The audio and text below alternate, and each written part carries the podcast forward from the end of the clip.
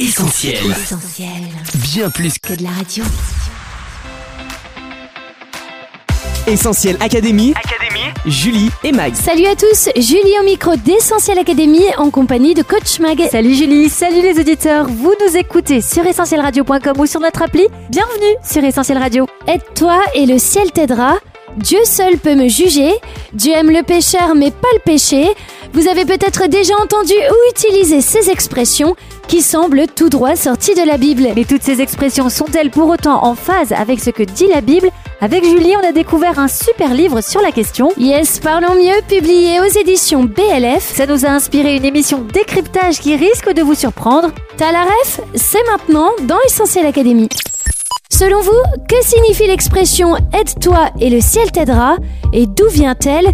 On vous a posé la question, on écoute vos réponses. Essentiel Académie, Julie et Mag. Il faut aller de l'avant et donc euh, là-haut, ben, il nous aide à avancer euh, dans toutes les choses de la vie et pas regarder en arrière, voilà, avoir euh, des convictions. Je dirais d'abord, dans un premier temps, de se connaître et de savoir euh, quelle valeur on a, quel sens on veut donner à notre vie. Ce que vous voulez que les autres vous donnent, euh, donnez-le d'abord à eux. Commence déjà par te prendre en main, faire des efforts et ensuite tu seras récompensé. Ça peut avoir un sens religieux aussi. Aide-toi et le ciel t'aidera par rapport à Dieu qui justement aimerait nous aider si on est droit dans nos bottes. Et ça peut être aussi justement quand on a plus d'énergie pour aider les autres, se recentrer sur soi pour pouvoir justement aider les autres. euh. Et c'est d'ordre religieux voire chrétien. Je dirais religieuse, mais je n'en sais pas. Au niveau de l'origine du coup, j'avais aucune idée. Merci à tous pour vos réponses. Mag, on commence avec le fameux Aide-toi et le ciel t'aidera. On l'a entendu dans le micro-trottoir. Pour beaucoup, il s'agirait d'une expression religieuse, voire biblique. Alors, tu confirmes? Et oui, Julie, une expression bien connue qui a tout l'air biblique, mais qui pour autant ne provient pas de la Bible.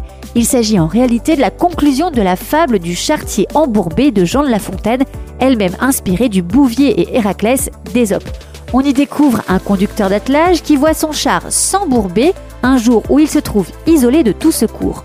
Au lieu d'essayer quoi que ce soit, l'homme jure et fait appel à Hercule. Ce dernier va alors lui dire quoi faire pour sortir lui-même son véhicule de la boue, avant de conclure que pour pouvoir l'invoquer, l'homme aurait d'abord dû faire des efforts.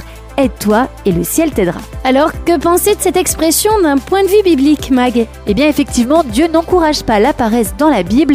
À lui seul, le livre des Proverbes recèle de nombreuses paroles sur le sujet et multiplie les avertissements. En revanche, on aurait tort de croire que dans la vie, on peut toujours s'en sortir par nos propres efforts ou encore imaginer que Dieu aurait besoin de notre aide pour nous aider. Au contraire, c'est à ceux qui lui font pleinement confiance que Dieu accorde son aide.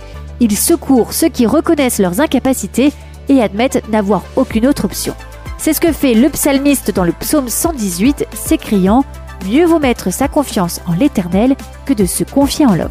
Essentiel Académie, Julie et Mag. Autre expression, coach, est très à la mode, c'est Only God can judge me.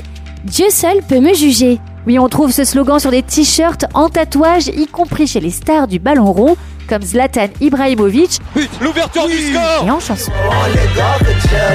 Une expression souvent prononcée à la légère et utilisée par beaucoup pour échapper aux critiques. Il faut admettre que c'est presque un bon principe. La Bible nous encourage à ne pas dire du mal les uns des autres et à nous soucier davantage de ce que Dieu pense de nous plutôt que les autres. On trouve même dans le Nouveau Testament ce verset qui dit ⁇ Celui qui me juge, c'est le Seigneur ⁇ Pourtant, quand il écrit ces mots, l'apôtre Paul le fait en toute connaissance de cause. Il sait que Dieu voit tout, qu'il connaît le fond de sa pensée et de son cœur. Ainsi, prononcer ou afficher Dieu seul peut me juger nous engage.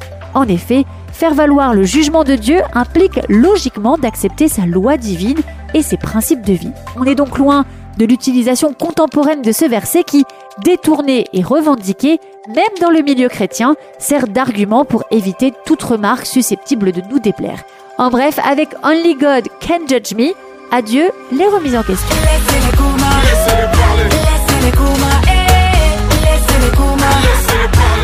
Du coup, Mag, on en fait quoi de cette expression? Eh bien, on la met en perspective. D'une part, la Bible nous encourage à veiller les uns sur les autres, mais aussi à parler de ce qui doit être corrigé avec douceur quand cela est nécessaire. D'autre part, La Bible nous rappelle que le jugement de Dieu a des conséquences pour l'éternité. Chercher à comprendre ce qu'il pense vraiment de nous, c'est le premier pas d'une très bonne démarche, une démarche salutaire. On continue Mag, cette fois-ci avec la phrase La foi chrétienne n'est pas affaire de religion, mais de relation avec Jésus. Oui, Julie, une phrase souvent utilisée dans le milieu évangélique, encore récemment sur TikTok. Le christianisme n'est pas une religion, c'est une relation. Elle est inspirée d'une citation du pasteur américain Billy Graham. Religion can be anything, but true Christianity is God coming to man in a personal relationship. Si cette phrase est devenue une punchline efficace, c'est surtout parce qu'elle montre que la faveur de Dieu ne s'obtient pas en suivant un ensemble de règles. Contrairement aux religions centrées sur l'homme et les œuvres méritoires, le véritable christianisme repose sur ce que Jésus a fait et que l'être humain ne peut faire lui-même. Pour autant, cette expression ne ferait-elle pas un raccourci Si on s'en tient à la définition du dictionnaire, le mot religion fait uniquement référence à l'ensemble des pratiques propres à une croyance et à l'adhésion à une doctrine religieuse, ce qui est bien le cas de la foi chrétienne. D'ailleurs, si le mot religion est rare dans la Bible, il apparaît tout de même dans le Nouveau Testament.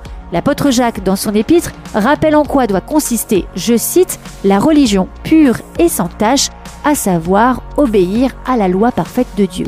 Et puis, si on revient à la citation de Billy Graham, elle était plus nuancée. Il ne s'agit pas de nier la dimension religieuse du christianisme, mais plutôt d'indiquer une sorte de priorité. Le véritable christianisme n'est pas tant une question de religion qu'une question de relation personnelle avec Dieu. C'est QFT. Essentiel Académie, Julie et Mag. Coach, une formule qui est presque devenue un slogan, c'est Dieu aime le pécheur, mais pas le péché. Effectivement, Julie, cette expression est plutôt populaire. En fait, Dieu n'aime pas le péché, mais il aime le pécheur. Mais elle était aussi régulièrement décriée et taxée de clichés évangéliques ou de formules simplistes. Si elle n'est pas complètement en décalage avec ce que dit la Bible, sa formulation peut néanmoins prêter à confusion. Tout d'abord, c'est vrai, Dieu déteste le péché. Dès son entrée dans le monde avec la chute d'Adam et Ève, il a brisé la relation entre Dieu et les hommes. Quelle que soit la forme qu'il prend, le péché blesse, détruit ceux qui s'y livrent et nous sépare de Dieu qui est juste, saint et parfait. C'est ce qui explique pourquoi Dieu ne peut pas le supporter, l'incompatibilité est totale. Et pourtant, Dieu aime le pécheur, c'est vrai, mais il faut bien s'entendre sur cette expression. Bien sûr, beaucoup de passages dans la Bible témoignent de l'amour que Dieu porte aux pécheurs. Cet amour inconditionnel est pour tous, quoi que l'on ait fait. Et pour autant, la Bible nous montre aussi clairement que Dieu ne dissocie jamais le péché de la personne qui le commet. Le péché n'existe pas par lui-même, mais parce que des pécheurs le pratiquent, il naît dans le cœur de l'homme et le gangrène. Si donc nous persistons dans notre péché, nous ne pourrons pas compter sur l'amour de Dieu. Non, on n'ira pas tous au paradis. Le pécheur qui s'endurcit se condamne à vivre éternellement loin de Dieu, en enfer. En résumé, Dieu nous aime tels que nous sommes, mais il nous aime trop pour nous laisser tels que nous sommes.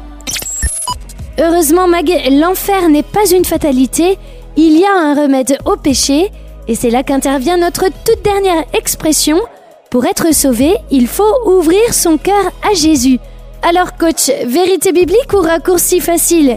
On décrypte ça ensemble. Yes Julie, ouvrir son cœur à Jésus, c'est une expression assez courante dans les milieux chrétiens, que ce soit dans une prédication, ouvre ton cœur, ou en chanson dans différents styles. Ouvre ton cœur, laisse-le entrer. Ouvre-lui pendant qu'il en est temps. Ouvre ton cœur, ne reste. Il faut savoir que la thématique du cœur occupe une place importante dans la Bible. Celui-ci fait bien sûr référence aux sentiments, mais aussi à l'être intérieur et à l'intelligence. Dans le Nouveau Testament, l'apôtre Paul prie pour que Jésus, je cite, habite dans le cœur des Éphésiens par la foi.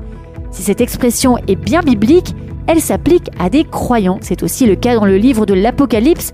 Quand Jésus s'adresse à l'église de Laodicée, il dit Voici, je me tiens devant la porte et je frappe. Si quelqu'un entend ma voix et ouvre la porte, j'entrerai chez lui et je dînerai avec lui et lui avec moi. Un passage souvent utilisé pour illustrer l'attente de Jésus devant la porte d'un cœur, sauf qu'ici, pas de mention du cœur ni d'appel au salut. Jésus s'adresse à des chrétiens qui l'ont oublié et les met en garde solennellement. L'expression ouvrir son cœur à Jésus n'est pas pour autant à balayer complètement. Si on ne la trouve pas explicitement dans la Bible, on voit à plusieurs reprises que Jésus souhaitait demeurer chez des pécheurs pour changer leur vie. C'est le cas lorsqu'il dit à Zachée Hâte-toi de descendre, car il faut que je demeure aujourd'hui dans ta maison. Encore aujourd'hui, Jésus souhaite demeurer chez nous, plus précisément en nous. Dans Jean 14, il dit Si quelqu'un m'aime, il gardera ma parole, et mon Père l'aimera, nous viendrons à lui, et nous ferons notre demeure chez lui. Dans ce sens, l'expression ouvrir son cœur à Jésus permet de dire simplement qu'il nous est possible de laisser Jésus entrer dans notre vie pour la changer, la transformer et nous libérer en nous repentant, c'est-à-dire en demandant pardon à Dieu pour nos péchés et en plaçant notre confiance en lui, nous pouvons être sauvés. Comme dit la Bible, si de ta bouche tu reconnais devant tous que Jésus est Seigneur, et si dans ton cœur tu crois que Dieu l'a ressuscité des morts, tu seras sauvé. Celui qui croit en lui ne sera pas déçu.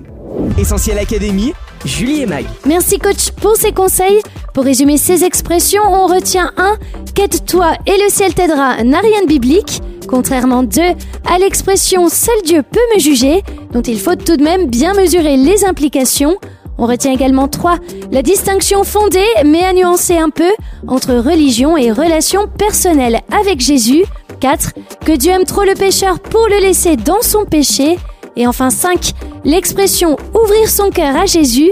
Vous ne la trouverez pas dans la Bible, mais elle illustre bien l'invitation que Jésus nous adresse encore en 2023. Il faut que je demeure aujourd'hui chez toi. Notre émission touche à sa fin. Merci à tous d'avoir été au rendez-vous. Et merci également aux éditions BLF pour l'excellent ouvrage qui a inspiré cette émission. Parlons mieux, un livre à se procurer sur la boutique en ligne blfstore.com ainsi que dans toutes les bonnes librairies. Comme d'hab, vous allez pouvoir réécouter Essentiel Académie en podcast d'ici quelques minutes sur essentielradio.com, Spotify, Deezer ou notre appli mobile. On se quitte pour mieux se retrouver sur les réseaux sociaux, Facebook, Twitter, Instagram, mais aussi TikTok. Mag, à la semaine prochaine. Oui, à la semaine prochaine Julie. Prenez soin de vous. Salut, bye bye. On retrouve, tous nos programmes sur essentielradio.com.